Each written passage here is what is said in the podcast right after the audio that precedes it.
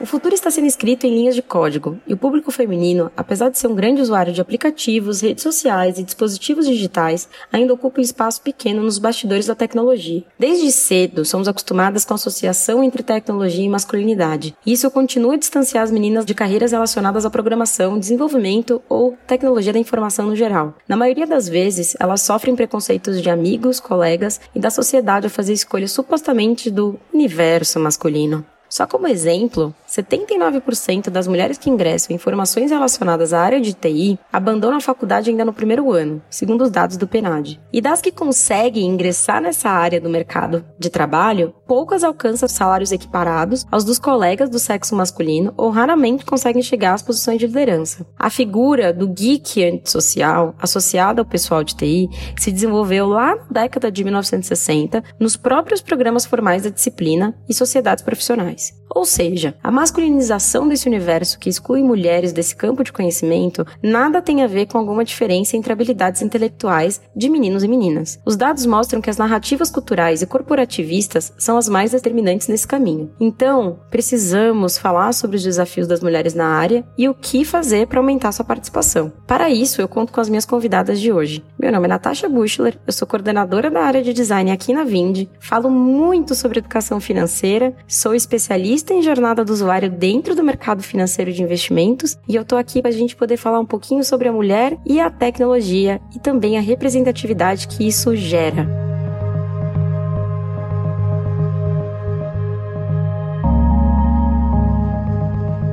Oi, gente, tudo bom? Queria primeiro agradecer a Vanessa e a Priscila, uma back-end, outra front-end. Eu vou deixar elas se apresentarem daqui a pouquinho e também agradecer a Vind por ter cedido todo esse espaço para essas mulheres muito fodas dentro do mercado de tecnologia. Falem um pouquinho sobre as dificuldades, sobre como é que é ser mulher dentro da tecnologia. Então, eu vou jogar já a batata quente para as minhas convidadas. E aí, Ivan, conta um pouquinho de você. E aí, Natasha, tudo bom? É um prazer estar aqui aqui no podcast hoje. Eu sou a Vanessa, eu tenho 23 anos, eu sou estudante da USP, eu faço sistemas de informação lá, estou no meu terceiro ano, e hoje eu trabalho na, no PicPay. É, estou um pouquinho mais de três meses lá, e é isso. Legal, Van, bacana. E aí, Pri, conta um pouquinho de você, conta um pouquinho da tua carreira. Bom, meu nome é Priscila, eu sou uma operária do Código Ruby. Eu também sou podcast do, do podcast chamado Devs Cansados que é um podcast de comédia em TI. E eu sou formada em engenharia de computação pelo Instituto Federal e agora estou terminando o mestrado no ITA. Legal, meninas. Prazer ter vocês aqui com a gente. Eu queria que vocês contassem um pouquinho se vocês já sofreram algum tipo de preconceito na carreira por serem mulheres programadoras, né? As famosas devas, porque como a gente já sabe, né, mulher no mundo de tecnologia é um pouco difícil. Mas assim, vale de chefe, de colega, de familiar, até mesmo de mulher para mulher, tá? E aí, me conta um pouquinho, vocês já sofreram algum tipo de preconceito na carreira de vocês por serem programadoras? Só o que eu sofri foi preconceito, assim. Eu não tenho conto de fada para contar, assim. Dá vontade de chorar às vezes, de ouvir a minha história de vida assim em computação. Mas como eu gosto muito, eu resisti, né? Mas, por exemplo, eu já sofri muito mansplaining, sabe? Faz dois anos que aconteceu comigo. Um cara tinha subindo um breakpoint para produção. Aí eu cheguei e expliquei para ele, né? Era em Ruby, em Ruby a gente chama de buy bug, né? Um dos debuggers que a gente tem. Ó, oh, você subiu um buy bug para produção acho melhor você tirar de lá. Ele foi me explicar o conceito de depurar o, código, como que debuga o código. Me explicou um negócio, eu só, só tava dizendo para ele que tinha subido um negócio que podia dar merda, né? Aí o cara vai e me explica o que que é. Aí eu só olhei assim, fiquei calada, né? O que que eu posso fazer? Nada. É mais ou menos assim que eles fazem. Para quem não sabe, gente, mansplaining é quando um homem quer muito explicar alguma coisa que uma mulher já sabe, o que ela mesma está explicando para ele, tá? É um jeito de desqualificar a mulher, explicando alguma coisa óbvia, né? É, exatamente, explicando aquilo que a mulher mulher já sabe, explicando o óbvio, falando: olha, o que você falou agora não tá certo, mas o que eu tô falando, que é a mesma coisa que você falou aqui, que você tá explicando, é o certo, entendeu? Só que de um jeito diferente. E você, Van, me conta um pouquinho aí. Olha, bom, preconceito veio desde que eu entrei na área, assim. Quando eu já entrei no técnico, já é muito homem na área. Já era 10 meninas na sala e tinha 40 meninas na sala, mais ou menos. Então, no técnico eu ganhei muita visibilidade no curso, por porque eu me destacava, porque eu gostava muito do que eu estava fazendo. Só que a questão é que eu via comentários de colegas, já comentaram assim, tipo, ah, é a Vanessa que faz os trabalhos. Eles pensavam que era outros meninos que faziam o trabalho para mim, ao invés de eu fazer o meu trabalho. Então já rolou essas questões de desconfiança e era muito difícil, assim. Então no trabalho, assim, ambientes já foram, tipo, bem chocantes. Era um lugar pequeno de se trabalhar, eu acho que de mulher ali só tinha a moça que era da limpeza e a esposa do meu chefe. Então, tipo, o ambiente era bem chocante. Era um ambiente chocante para mim, um ambiente chocante para os garotos. Então, foi algo composto 100% de mulheres e eu já ouvi comentários dos meus colegas falando: "Nossa, não imaginava uma menina virando programadora. Não sabia que você era capaz de fazer isso". E era um tom assim de, de dar um elogio, mas eu, eu senti o preconceito ali, eu me sentia muito por fora, sabe? Eu, eu me sentia sentia a diferente dali, a diferentona. Um bicho e... novo no zoológico. Exatamente. Nesse ambiente eu tive que me masculinizar, então eu tive que usar roupa mais larga, eu tive que já falar do jeito deles, porque era um jeito meu de me adaptar àquele lugar que eu estava vivendo, era, um, era algo super chocante. Então foi, foi bem difícil essa questão de primeiro emprego, então até quando eu fui procurar meu primeiro emprego em 2016, eu achava vagas escrito que era somente homens para programador. Então você já vê algo chocante desde que a gente começa, desde que a gente quer achar um primeiro emprego, desde que a gente entra só para estudar, então é, é complicado. Teve uma, uma vez que me falaram que prego que se destaque é aquele que mais leva porrada. E esse comentário nunca saiu da minha cabeça porque era para ser um elogio de que eu tava me destacando, né? Que a gente tá ali, né? Nossa, que legal, você tá fazendo umas coisas muito boas, mas ao mesmo tempo a gente tá levando martelada. Quando me falaram isso, eu fiquei pensando, tipo, cara, não, não tá certo. Você tá me falando que só porque eu tô fazendo um trabalho bem feito, tô fazendo um trabalho legal, eu preciso estar sempre sendo desmerecida ou julgada, ou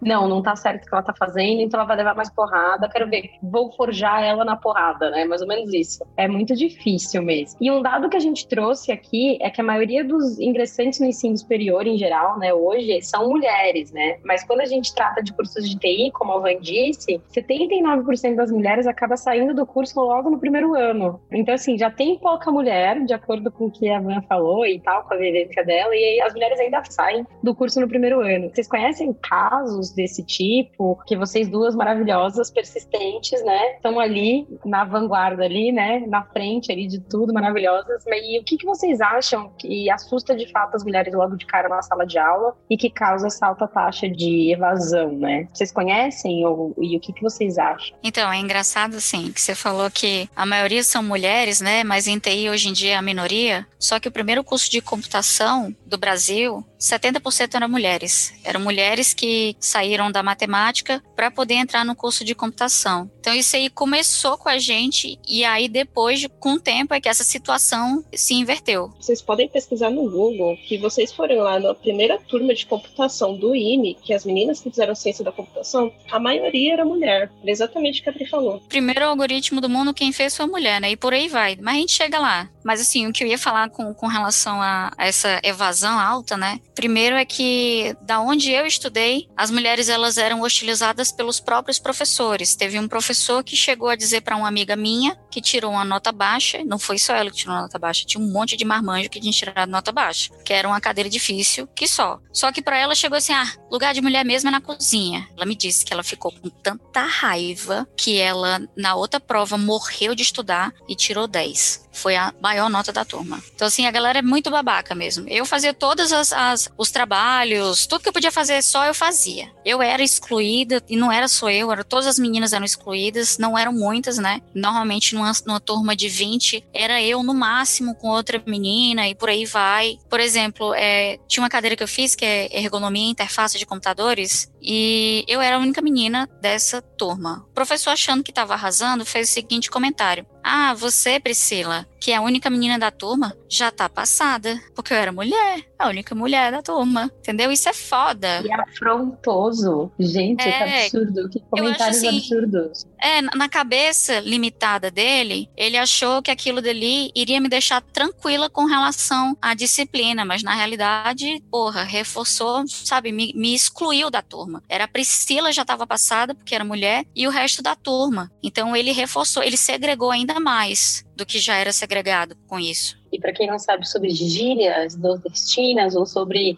o nosso vocabulário nordestino, cadeira significa matéria.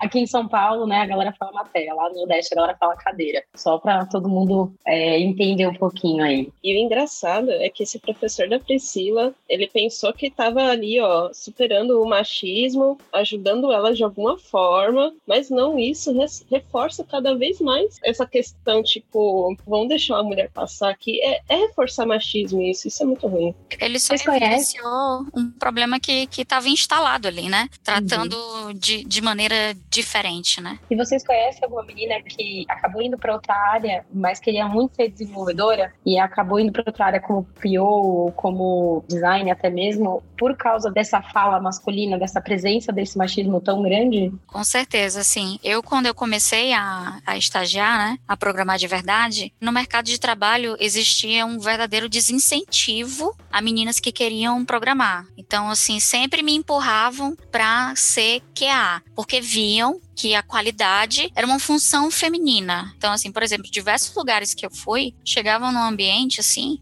o setor de QA de qualidade todo feminino e o setor de desenvolvimento todo masculino. E isso é porque no início, no, no estágio, a gente é empurrado para ser do, do, setor de qualidade. Só que eu sou uma pessoa teimosa, né? Eu queria programar, então eu recusei até eu encontrar um lugar que me aceitasse para ser programadora. Mas assim, eu podia me dar o luxo de fazer isso porque ninguém dependia de mim. Eu morava com meus pais pais, meus pais tinham uma situação boa. Agora, se eu fosse uma menina de favela e tivesse precisando dessa grana, eu ia ter que sequear. Eu não teria alternativa eu teria que sequear. Isso é uma coisa engraçada, né? Porque assim, vão te empurrando, vão te empurrando, e a, aquela mulher que ela já tá fragilizada, ela já tá se sentindo mal dentro desse ambiente todo de faculdade, etc e tal, se ela não tiver uma força muito grande, uma rede de apoio fora do trabalho dela muito positiva, ela vai acabar indo para onde o mercado tá falando para ela ir, né? E não para onde ela realmente tá desejando ir. É muito dolorido de enxergar isso. Até eu mesmo, que tô na área de UX, eu vejo uma, uma luta muito forte desse movimento feminino da, do desenvolvimento, né? Eu acho vocês muito fortes, assim. Eu não conheço tantos casos de meninas que desistiram. Eu vejo muito, muitos casos de cursos que, nos cursos de TI em geral, muita gente desiste porque são cursos difíceis. E a minoria já é mulher lá. Então, é uma sala, tipo, a minha sala é 60 alunos no curso e 10 são meninas. Então, você já vê que tanta gente desistindo, ainda mais esse pouco de mulher que tem e pouco mulher se apoiando já cria algo devastador ali para você. E ainda principalmente para mulheres é algo muito, muito chocante. Inclusive, tem uma, uma pesquisadora, né, chamada Simone Strumpf, da Universidade de Londres, que ela chama de cultura de programmer, né, que é um neologismo entre brother e programmer, que é mais ou menos como um clube do bolinha, né? Tem é o clube do bolinha da, da informática, do clube do bolinha do TI. Então, realmente existe, né, essa panelinha masculina é, nos ambientes de programação. E tem algum lado divertido disso? Ou é realmente, cara, please stop? Tipo, então, que, que disse machista?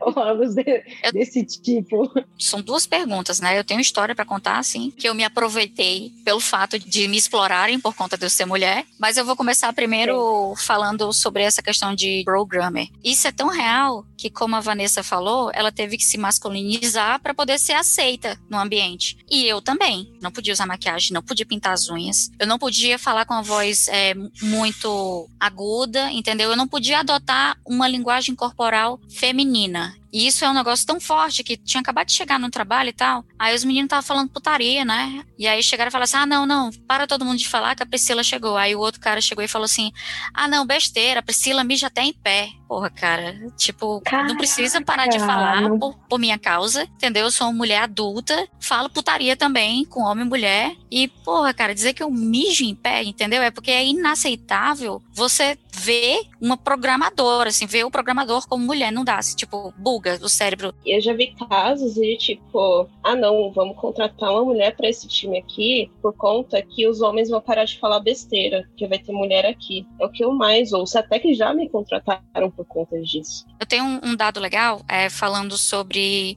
essa questão da linguagem corporal ser vista como frágil, como vulnerável, né? Como fraca. Tem um livro chamado A Linguagem Corporal dos Líderes, da Carol Kinsey, e ela tem um capítulo todo falando sobre a linguagem corporal feminina, que ela afirma justamente isso, essa questão de que a linguagem corporal é tida como vulnerável e frágil. Eu tive uma época na minha vida que eu tava, tava sofrendo muito assim, não tinha espaço para falar, sabe? Eu era analista 3, né, que era que seria o equivalente a ser pleno na época e eu não conseguia dar as minhas opiniões técnicas, né? Não tinha poder de fala. E aí eu li esse livro por necessidade apliquei a linguagem corporal que ela disse que é para aplicar aqui no livro, né? E no caso assim, eu tinha uma postura mais ereta, eu falava um pouco mais grave, eu estufava o peito e fazia o contato visual mais intenso. E por incrível que pareça, juro por Deus, foi só eu fazer esses pequenos ajustes e pronto, eles passaram a me ouvir. Impressionante, porque é. o humano ele responde essa linguagem silenciosa, entendeu?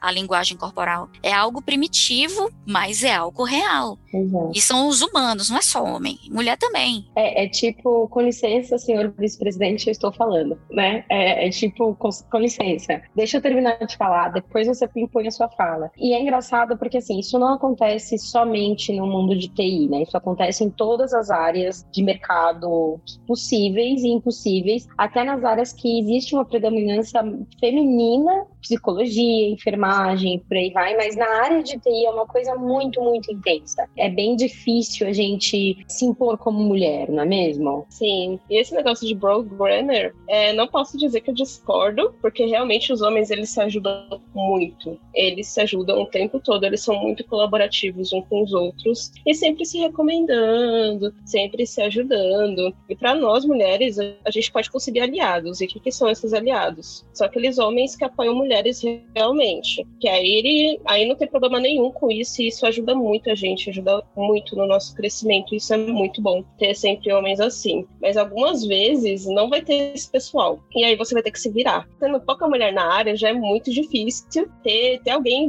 para você se segurar ali na empresa, no seu time. Geralmente não vai ter mulher no seu time, não vai ter mulher, mulher na sua área ali, se você está mexendo com TI. Então, as mulheres já passam por situações muito parecidas na carreira. Mulheres de TI já passam por situações muito parecidas. Então, é muito fácil das mulheres se colaborarem. Mas já é muito difícil achar gente ali para se ajudar, porque você sente medo de ser jogada. Você sempre vai procurar alguma coisa para fazer, ou tentar resolver sozinha, ou tentar se esforçar um milhão de vezes mais, porque você já se sente muito indignada dentro da sua própria área. E é por isso que também eu procurei muitas essas questões de comunidade, de mulheres, de tentar me apoiar, porque ali era um lugar que eu me sentia muito compreendida. Porque a gente é, passa é. pelas mesmas coisas, né? Tipo, toda Sim. programadora mulher, se você, assim, tirar um tempinho para bater o papo com cada uma, você vai ver que todas elas já sofreram assédio sexual dentro do trabalho, Sim. já sofreu assédio moral dentro do trabalho, já, já sofreu mansplaining, interrupting, e todos esses. Sim.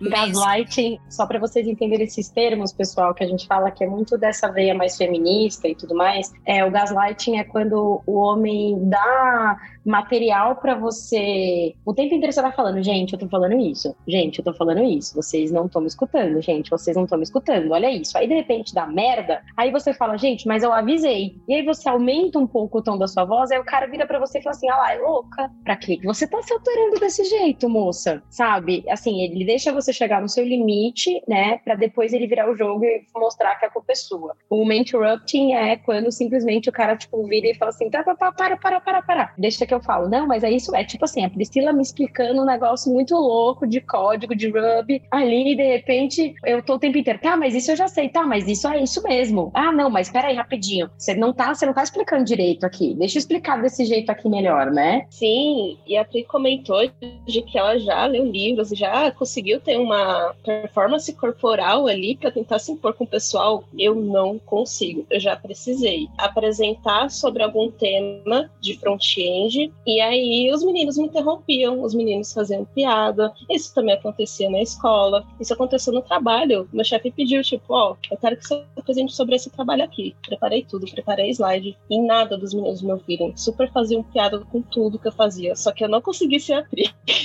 eu não consegui, por conta mas... que eu tenho muita dificuldade de me impor. Aí você ah, não, mas... essas piadinhas e era foda. Mas, Vanessa, eu, eu era assim também. E eu, por incrível que pareça, era uma pessoa extremamente tímida. Só que isso não me ajudava na minha carreira. Eu sou uma pessoa de natureza extremamente é, tímida, mas eu também sou uma pessoa extremamente prática. Então, assim, pô, ser tímida não tá me ajudando. O que, que eu posso fazer, então, para ser menos tímida? Ah, não tá funcionando isso aqui. A galera tá me interrompendo, tá fazendo piada. O que, que eu posso fazer? E dava meus pulos. No caso Sim. desse negócio de me interrupting, é, o que funcionou muito foi a linguagem corporal. Não precisa achar que você está se impondo. Você só segue as dicas de linguagem corporal, é um algoritmo, entendeu? E automaticamente todo mundo responde aquela linguagem corporal. Então tu não precisa estar tá se esgoelando, entendeu? E gritando. São, são ajustes pequenos que, por incrível que pareça, funcionam. E eu nunca, tipo, me esgoelei nem nada, só que eu ficava tão mal com aquilo, eu me sentia, na real, frustrada. E aí eu tinha aquela dificuldade de me impor e aí eu me bloqueava. Essas coisas estão sendo resolvidas só com terapia, gente, não tá. É muito interessante você falar esse tipo de coisa. Inclusive, Priscila, eu gostaria, cinco horas da tarde, na minha mesa, cadê esse curso de postura de liderança que você dá pra gente, mulher? Pelo amor de Deus.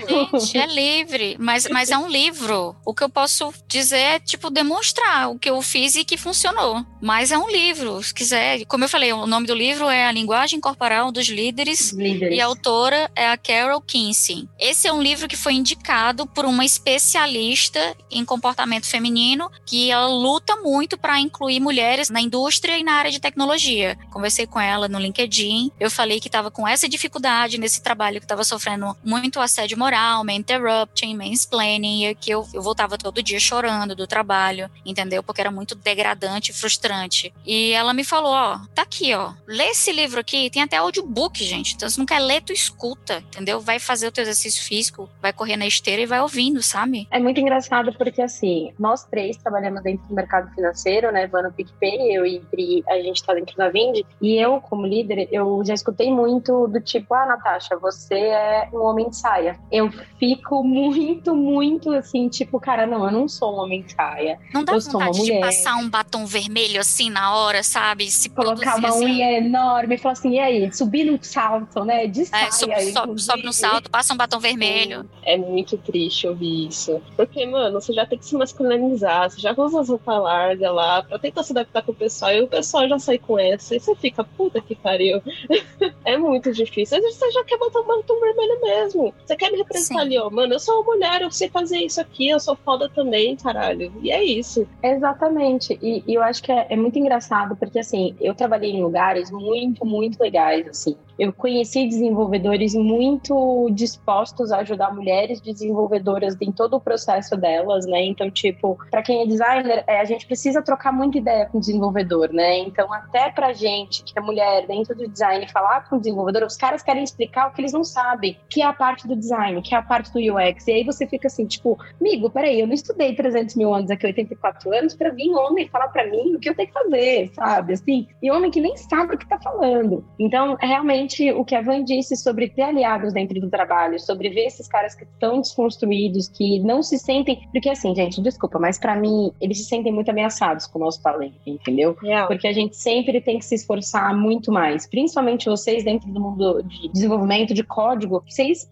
malham muito para poder chegar onde vocês estão agora. Vocês são muito fortes para estarem aqui. Então, assim, imagina colocar pau a pau você e um cara. Quem que sai na frente aí, entendeu? Quem que vai se esforçar mais? Quem que, quem que não vai ter preguiça de fazer as coisas? coisas bem feitas, aquele código bonito que você olha e você fala, nossa senhora, vou enquadrar esse código aqui, ó. Não é tão simples assim também, mas mesmo assim, então meninos que estão escutando, homens que estão escutando, não se sintam ameaçados, peçam ajuda pra gente, a gente gosta de, de ensinar também, não é mesmo, meninas? Ninguém é obrigado a saber de tudo, certo? Ninguém é obrigado a saber de tudo. E tem muito homem na área aí que é nosso aliado, que também ajuda a gente, e que não, não existe só todo esse machismo, tem homem que, que já compreende isso e que não se se sente ameaçado e que tá super disposto a ajudar a gente. Infelizmente a Pri não teve esses casos, mas, mas existem também. Não, eu só, eu só me lasquei mesmo. Eu só me lasquei, mas assim, o bom de eu ter só me lascado também, que mesmo se eu não tiver aliado, agora eu já sei me virar. E se eu não é tiver espaço na empresa, eu saio da empresa, pronto. Exato. Muda até achar uma em que a cultura se enquadre.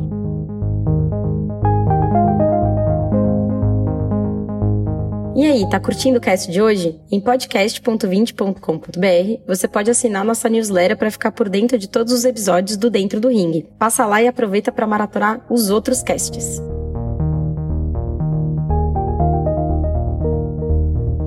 E uma coisa que eu observo é que tem empresas, na verdade, eu acho que a maioria não tem cargos altos que eu falo é tech manager ou um gerente, sei lá, o CTO mesmo, é mulheres. Não tem, são muito mulheres, mulheres negras, pessoas negras, e a maioria são brancas. E, e existe empresas que colocam lá as os incentivos para que essas pessoas vão lá e, e, e, consigam esses cargos, mas tem empresa que não tá nem aí e tem empresa que tá só ali de fachada, então, tipo, é bem complicado. Ainda a diversidade é algo que precisa muito ser pautado. E eu ainda percebo que, que a gente faz tantas essas coisas de comunidade, a gente faz tanto incentivo, mas eu às vezes olho e vejo como a gente ainda tá tão no começo de tudo isso, de tanta luta que a gente ainda tem que fazer. E é muito complicado, é muito difícil, gente. É. A gente ainda eu tá acredito... só no 1%. Sim, eu acredito que essa luta é constante, ela nunca vai parar, né? É, é, isso é muito forte. Então, só para os nossos ouvintes, queria que vocês refletissem só para poder vocês entenderem o nível da, da conversa que a gente está tendo aqui. Quantas CTOs mulheres vocês conhecem e quantas delas são negras? Fica aí no ar, reflitam, porque eu não conheço nenhuma, entendeu? Vanessa está fazendo zerinho com a mão, junto com Priscila fazendo zerinho com a mão aqui para a câmera.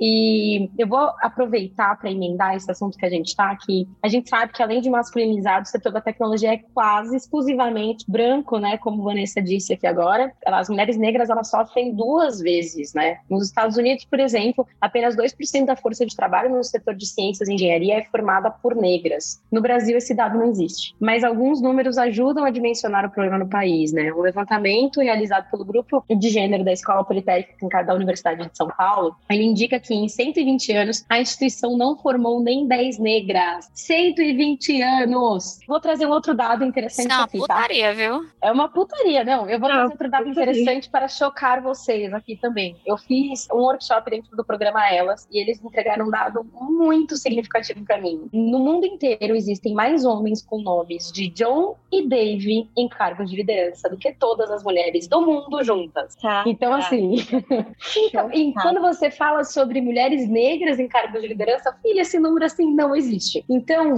você como mulher negra, né? É, ah, para quem não tá enxergando a gente, eu só vou fazer aqui um para cego ver, tá? Eu, Natasha, sou branca, de cabelo louro escuro, curtinho no ombro, olhos verdes. A Pri também branca, né, Pri? Você quer falar um pouquinho de você? Vou passar para vocês que eu acho melhor como vocês se identificam. Branca, ruiva e de olhos verdes. 2% da população, a menina. Eu sou parda, tenho olhos pretos, tenho cabelo crespo. E ele tá agora também, eu fiz umas luzes cobreadas, então ele tá de cobreado. Só pra mostrar que tá chique. tá, só pra mostrar que tá chique foi ótimo. Então, é, Ivan, você como mulher negra, né, como que você enxerga a representatividade na área hoje, né? Você já viu mulheres negras desenvolvendo nos ambientes de trabalho por onde você passou ou alguma iniciativa de inclusão? Eu vejo que isso tá super engatinhando, tá bem no comecinho, mas vejo mulheres negras na área e elas são fodas, assim, e elas super estão se apoiando, estão segurando a mão de outras mulheres, ainda principalmente no meu emprego atual, eu vejo muita mulher mulher na área, muita mulher programadora. E vejo muitas mulheres que são negras e agora estão tentando segurar na mão de outras mulheres que querem entrar na área. Hoje eu conheço o Perifacode, que é uma comunidade aí voltada para o pessoal da periferia, que tem muitas iniciativas para as pessoas negras. É, tem Discord lá aberto para o pessoal falar sobre tecnologia, para tirar dúvidas, para desabafar, para recomendar e sortear curso lá. Então ele é muito bom. E antes da pandemia, sempre fazia ali alguns assuntos ali, alguns alguns eventos voltados para programação. Então, ali, ó, Perifacode já estou recomendando aí pro pessoal da Perifa, o pessoal negro aí, e ele é ótimo. É uma super comunidade para vocês aí se apoiar. E no trabalho, a gente tem umas iniciativas hoje ali em PicPay, que é para mulheres, é chamado de Elas que Lutem, que é tipo uma comunidade aí, também tem o PicPay Afro, que é um espaço ali que a gente propôs para promover a diversidade da empresa. Então, foi um espaço muito bom que a, que a gente abriu para essas pessoas, para promover essa diversidade. E é bem bacana. Eu vejo bastante mulher negra de tech lá se destacando, e também algumas tech leads, mas ainda é algo que a gente ainda está super desenvolvendo e está querendo super crescer ali, porque ainda falta muito chão, é muito chão pela frente, gente. Não é nada fácil. E também a gente está fazendo hoje umas mentorias aí para algumas mulheres da empresa, que são de outras áreas, por exemplo, relacionamento. E aí, tipo, são mentorias one on one, que é tipo um a um, né? Uma mentora tem uma mentorada, e hoje a gente dá mentorias para essas meninas, para essas mulheres aí que são de outras áreas da empresa, seja relacionamento, seja design, seja qualquer outra coisa, seja, não sei, seja PO, e que esteja interessada na área da tecnologia, o PicPay abriu é uma oportunidade para gente dar mentoria para essas meninas, dar uma mentoria de tecnologia, e aí aí eu me inscrevi para ser mentora, hoje estou sendo mentora de front-end aí da Lorena, e está sendo super legal. Aí no final as meninas vão ganhar certificado e também vou ganhar uma oportunidade aí para se inscrever numa vaga aí, para ver se elas aí já entram como júnior. E essas são as iniciativas que eu conheço, né? Mas eu acho que ainda é muito chão pela frente, eu acho que ainda é muito pouco, e eu acho que tem que ter muito mais movimento, o pessoal tem que botar a voz mesmo, tem que gritar aí. É, o que eu achei legal é que você falou que no movimento que tem, né, que, que você disse que é mentor e tal, tem a oportunidade também. Não adianta você formar pessoas sem ter oportunidade. Primeiro, porque uhum. o mercado de tecnologia tá, está, está completamente saturado. Assim, você não entra como júnior sem ter experiência nenhuma. Então, o fato de é, formar uma pessoa ali dentro da empresa e depois dar uma oportunidade dela entrar como, como júnior, isso aí é fantástico. Porque, gente, não adianta. Vocês podem procurar, pode caçar, entendeu? Não tem mulher desenvolvedora, ainda mais sênior, pleno. Todo mundo só quer contratar de pleno para cima. Não tem entendeu? Não tem. E aí você tem que entender que diversidade é um problema de investimento. Se você quer uma empresa diversificada, você tem que saber que é um problema a longo prazo, tem que ter investimento, tem que soltar verba, aceitar gente sem experiência, tem que formar, tem que dar oportunidade, porque não existe, não existe mulher desenvolvedora, negra ou trans, etc. Não tem. Você tem que formar essa pessoa. E uma coisa que a gente pensou na hora de fazer essas mentorias, até que a que propôs essa questão de mentorias para mulheres de outras áreas entrarem na tecnologia, puxar essas mulheres para cá, para esse lado, foi uma proposta de uma mulher negra dentro da empresa. Então, olha, você vê que todas elas pensam então para frente, já pensando em incluir pessoas júniores para se desenvolver dentro da empresa. Isso é muito legal. Só que o que a gente pensou na, na hora da mentoria foi que, tá, a gente vai dar o curso, que a gente dá os cursos, a gente faz aulas todas as semanas ali sobre algum tema, no meu caso é front-end, HTML, CSS, JavaScript, Git e essas coisas, mas a gente pensou, tá, o que, que elas vão ganhar no final?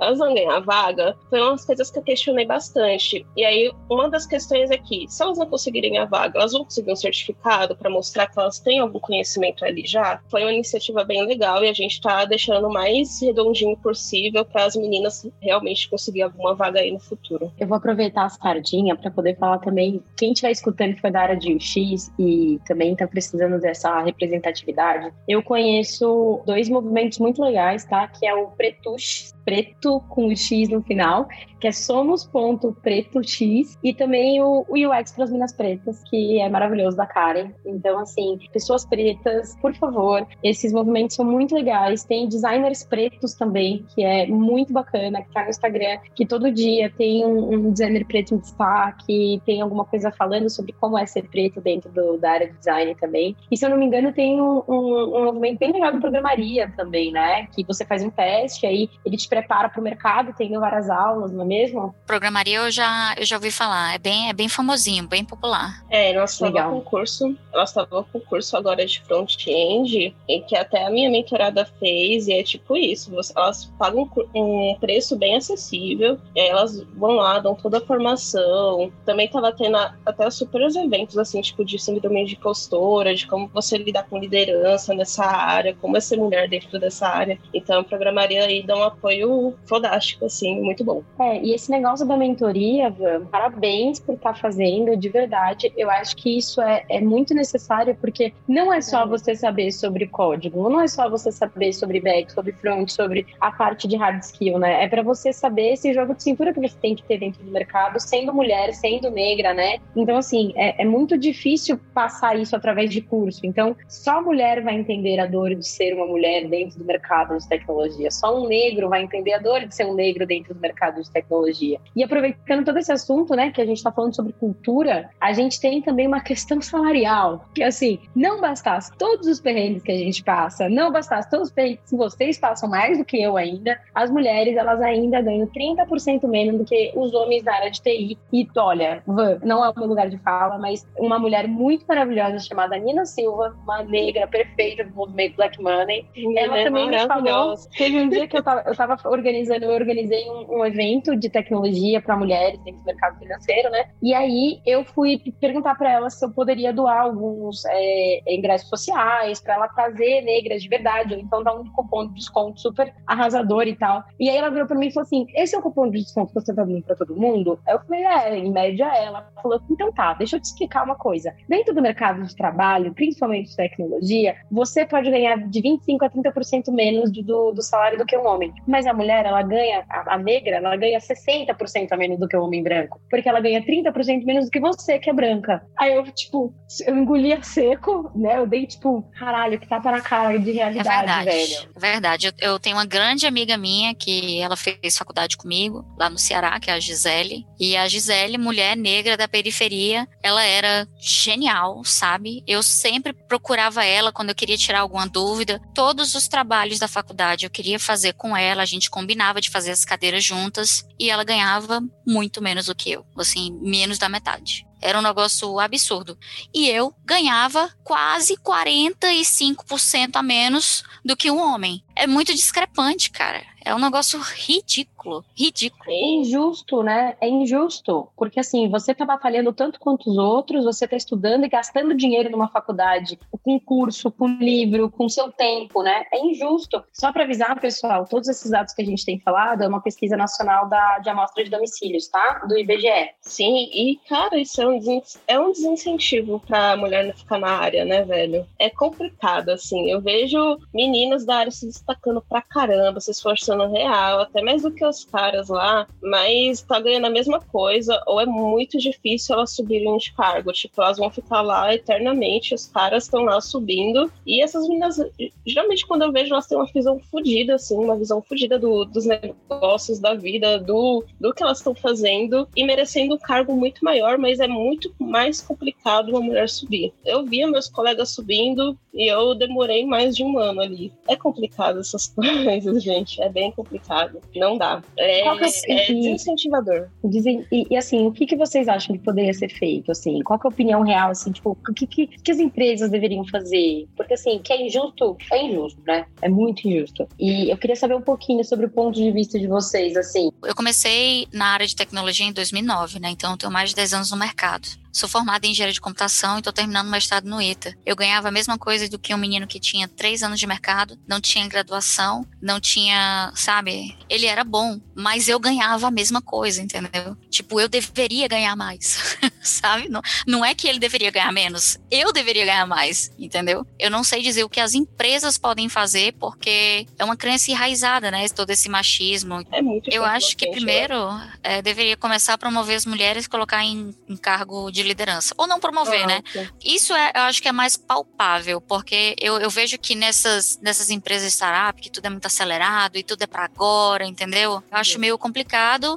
eles aceitarem a ideia de soltar uma verba para o comitê de diversidade e só ter o retorno daqui a um tempo. entendeu? E formar uma pessoa. Acho que uma coisa para fazer agora seria ver a mulher que tem no, no, na empresa e botar em cargo de liderança. Botar como Sim. recrutador mulher, entendeu? Entrevista técnica, bota mulheres, entendeu? Tá entrevistando mulher, então bota mulher para fazer entrevista técnica também junto, sabe? Ajuda Exato. também isso aí. Uma das maiores dicas que me deram assim para eu começar contratar mais gente mesmo, assim, quando eu entrei em cargo de liderança, foi assim, o seu algoritmo do LinkedIn é branco, o seu algoritmo do LinkedIn, ele é masculino. Porque é muito fácil, né? Como, como que funciona o algoritmo do LinkedIn, do Instagram, etc. Ele começa a pegar coisas que você segue, coisas que você vê, que você está acostumado a ler, e começa a te entupir mais. Quem viu o Dilema das Redes, né, tá aí. É mais ou menos, é mais ou menos assim que funciona mesmo. Então, começaram a falar para mim, comente em post de negro, comente em post de mulher, compartilhe esses posts, comece a falar sobre artigos, comece a mencionar pessoas mais negras para o próprio LinkedIn começar a mudar esse algoritmo dele para você começar a receber também currículos e para a tua vaga também atingir essas pessoas, para ela chegar nessas pessoas, porque senão não chega. Senão vai continuar aquela bolha de tipo, os negros estão ajudando os negros, aí o branco que é ali, que é aquele momento do lugar dele de fala, aquele momento de, de ajudar o negro, não consegue ajudar, o homem que é aquele lugar de ajudar a mulher não consegue ajudar, porque a vaga não chega, né? Tem muitos algoritmos que tem uma, uma foto de negro e tem uma foto de um branco, e aí acaba escolhendo de um branco. E os algoritmos são feitos assim: os algoritmos não trazem diversidade. E você percebe o quão importante é trazer gente diversa para a área da tecnologia que está mudando tanto, está crescendo tanto e está ficando cada vez mais envolvente nas nossas vidas. Trazer gente mais diversa para que esse algoritmo se torne mais humano, torne mais diverso também. Então, ter essas pessoas dentro da área faz toda a diferença gente e consumir conteúdo delas e, e, incentivar elas. Eu acho que isso é muito essencial. É uma coisa Legal. que eu faço no LinkedIn, eu sempre adiciono todas as estudantes de TI mulheres que eu vejo no LinkedIn. Todas as estudantes. Eu não fazia isso antes, porque eu ainda não tinha esse conhecimento que eu tenho agora, entendeu? Eu não aceitava nenhum estudante, eu só aceitava gente que já tinha uma formação e tal. Mas mulher eu aceito todas. Mulheres, homens ainda não.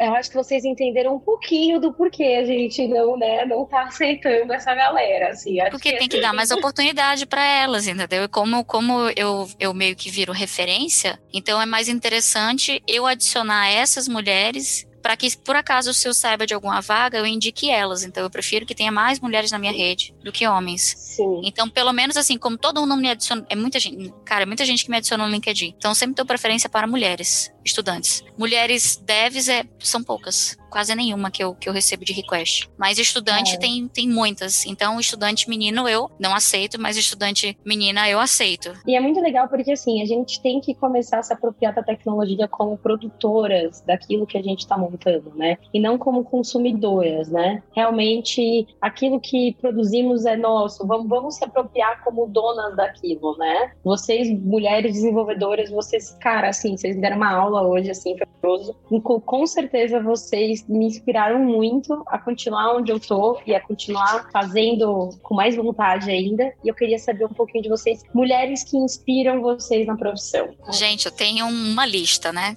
É. Honestamente, eu tenho. Nossa, eu tenho uma lista. Primeiro, a, a The Lovelace, né? Porque ela foi a primeira programadora do mundo. Não existia programador antes, tá? Antes dela, não tinha isso. Ela que criou o primeiro algoritmo. Depois tem a Grace Hooper, que ela foi almirante na Marinha, que ela criou a linguagem Flowmatic que serviu de base para o COBOL, que é utilizada até hoje em dia nos sistemas financeiros. Depois tem a Margaret Hamilton, que ela foi diretora de TI do laboratório de instrumentação no MIT, e ela desenvolveu um software que foi utilizado na primeira missão tripulada à Lua, que foi o Apollo 11. E depois a Carol Shaw, que foi a primeira programadora mulher de games, né? Antes só tinha programadores homens. E, fora isso, todas as mulheres da minha família, que eu vou te dizer, viu? Elas comeram pão que o diabo vomitou, entendeu? Não, o diabo nem amassou, o diabo vomitou. E continuaram firmes, entendeu? A maioria das mulheres da minha família ocuparam espaços que majoritariamente era, era de homens, né? Espaço de liderança, espaços do financeiro também, professor, etc.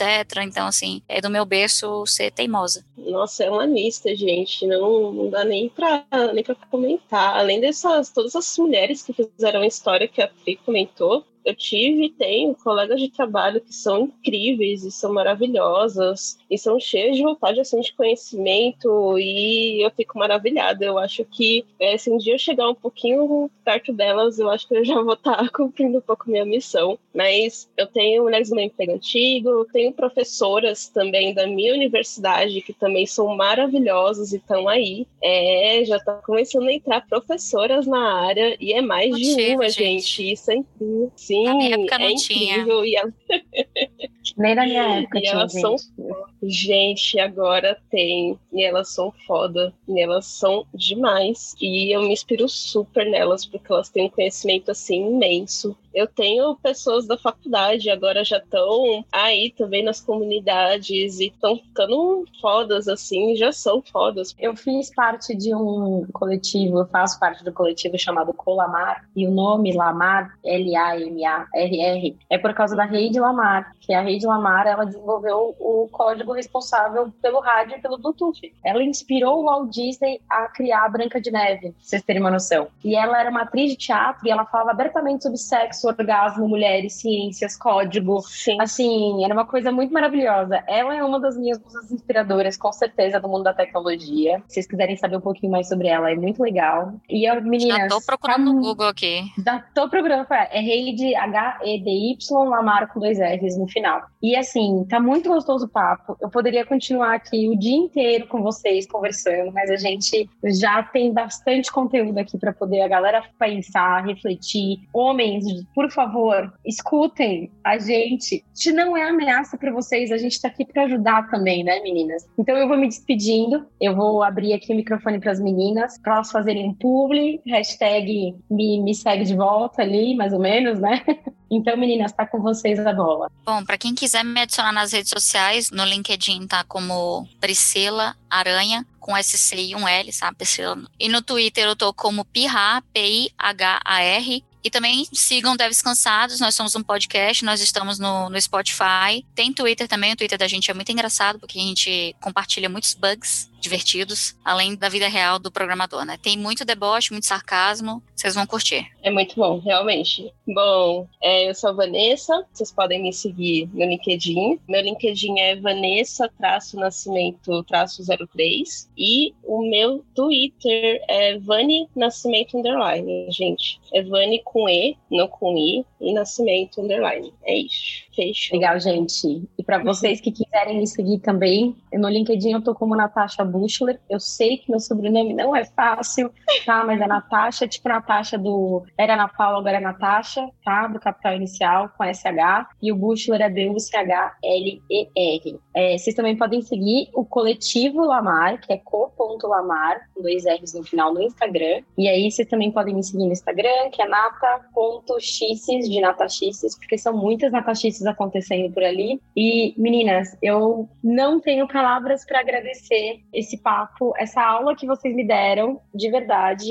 Obrigada pelo convite, obrigada pelo tempo. Vinde, obrigada pelo espaço. Esse assunto é muito necessário para ser discutido. E o que eu sempre falo nas facilitações é: vamos mudar a conversa na sala quantas vezes for necessário, para as pessoas começarem a entender e começar a reproduzir o mesmo conteúdo que a gente fala várias e várias e várias vezes. É mesmo, gente? Então, ficamos por aqui com Dentro do Ringue. Beijo, meninas. Muito obrigada, viu? Beijo. Beijo, obrigada. Até a próxima. Obrigada. Até a próxima.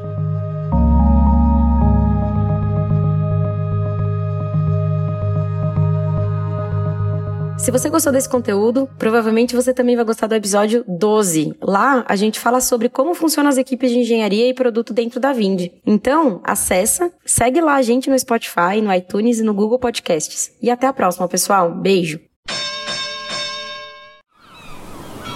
Este podcast foi editado pela Maremoto.